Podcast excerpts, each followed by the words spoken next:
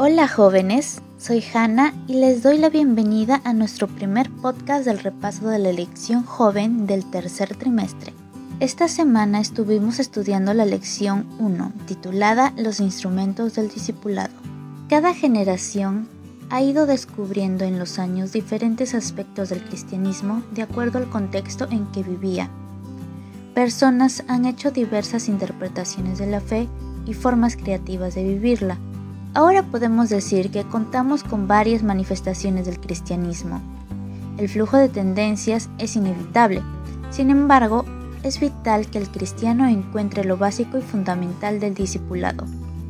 Sea cual fuere la tendencia, el foco base del cristiano debe ser seguir a Jesús personalmente y convertirse en su discípulo para diariamente descubrir el significado de discipulado. Y pues el discipulado es definido como la interacción más elemental entre Cristo y cristiano, entre los cristianos y entre las distintas denominaciones cristianas. El arte del discipulado cristiano transmitido de una persona a otra ha mantenido el movimiento vivo centrado en Jesús desde hace dos siglos. Las enseñanzas de Jesús, el accionar de la iglesia, el compromiso cristiano, los hábitos de un estilo de vida y la difusión del Evangelio fueron y son desarrollados por los seguidores de Jesús a través de los instrumentos del discipulado que estudia esta lección. Pero primero debemos conocer y entender la gran comisión que Cristo nos dio. Sucede que luego que Jesús resucitó y se presentó a las mujeres, les mandó que avisasen a sus discípulos que les daría encuentro en Galilea para saber qué pasó en ese encuentro, leamos juntos Mateo 28, 16 al 20, en la versión traducción al lenguaje actual. Dice el texto, Los once discípulos fueron a Galilea, al cerro que Jesús les había indicado. Cuando se encontraron con él, lo adoraron, aunque algunos de ellos todavía dudaban de que realmente fuera Jesús. Pero él se acercó y les dijo, Dios me ha dado todo el poder para gobernar en todo el universo. Ustedes vayan y hagan más discípulos míos en todos los países de la tierra. Bautícenlos en el nombre del Padre, del Hijo y del Espíritu Santo. Enséñenles a obedecer todo lo que yo les he enseñado. Yo estaré siempre con ustedes hasta el fin del mundo. Con estas palabras del Mesías culmina el Evangelio de Mateo dejándonos no solo palabras grandiosas impresionantes, sino también la promesa de acompañarnos todos los días hasta que este mundo acabe. En este mandato, Jesús usó varios verbos que al pasarlos a su infinitivo son ir, hacer discípulos, bautizar y enseñar. Estos verbos inspiraron a evangelistas en las principales actividades del ministerio cristiano. En griego, su idioma original, uno de ellos es el principal, mientras que los otros tres comparten un mismo tiempo gramatical. Debido a que son participio, esos tres verbos no constituyen el centro de la acción en el pasaje y auxilian al verbo principal. Se entiende como, a medida que o mientras que se hacen esas tres acciones, se hace la acción principal, hacer discípulos. Primero los discípulos deben ir, el discipulado cristiano es activo, requiere de movimientos, progreso, viajes y avances. En segundo lugar, deben bautizar. Esto delimita el comienzo de un caminar de discipulado con Jesucristo. Y en tercer lugar, deben enseñar. Las enseñanzas que dejó Jesús deben ser aprendidas, experimentadas y transmitidas a los demás.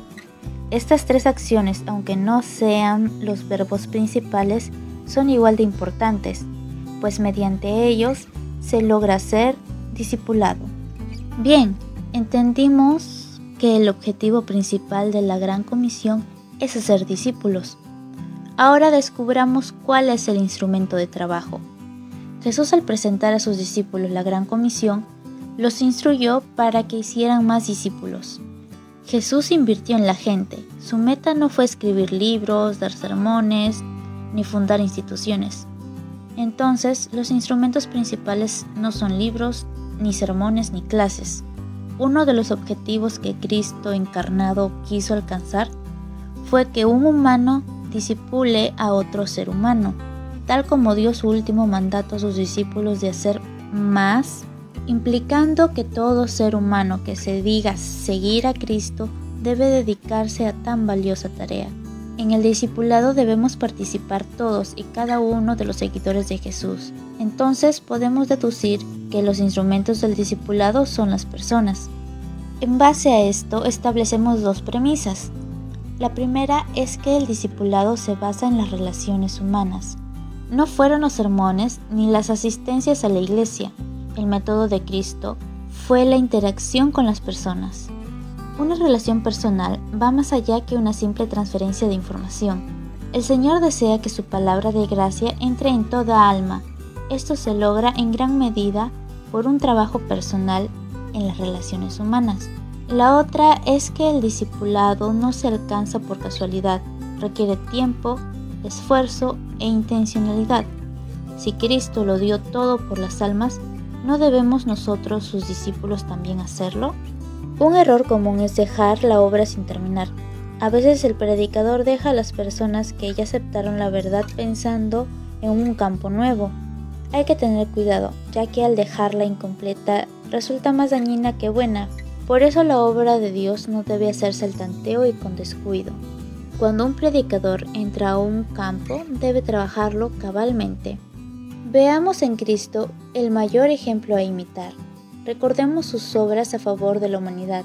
En Juan 14:12 nos dice, Les aseguro que el que cree en mí hará también las obras que yo hago, y hará obras todavía más grandes, porque yo voy a donde está el Padre.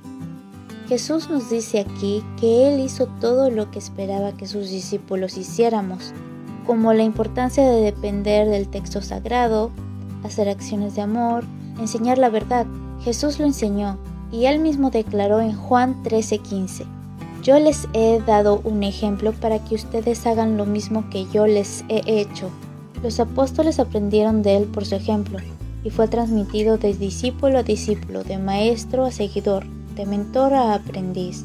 Más que programas, cursos o filosofías, los instrumentos del discipulado son las personas. Es también por medio del ejemplo de un seguidor de Cristo que se halla la mejor manera de inculcar los principios de una vida como la de Cristo, hecho hombre para ejemplo vivo. Asimismo, Pablo, un discípulo de Cristo, dijo en 1 Corintios 11:1, Sigan ustedes mi ejemplo como yo sigo el ejemplo de Cristo. Y en Filipenses 3:17 también dice, Hermanos, sigan mi ejemplo y fíjense también en los que viven según el ejemplo que nosotros les hemos dado a ustedes. El ejemplo de Cristo se ha mantenido vivo en el tiempo por el ejemplo de un discípulo a otro. La calidad de los nuevos discípulos se verá limitada por la calidad de ejemplos que estén imitando. Un ejemplo de discipulado de trayectoria negativa es el de los fariseos que hicieron de sus discípulos dos veces más hipócritas que ellos. Por eso, para ser discípulos, un ejemplo vivo vale más que un montón de palabras.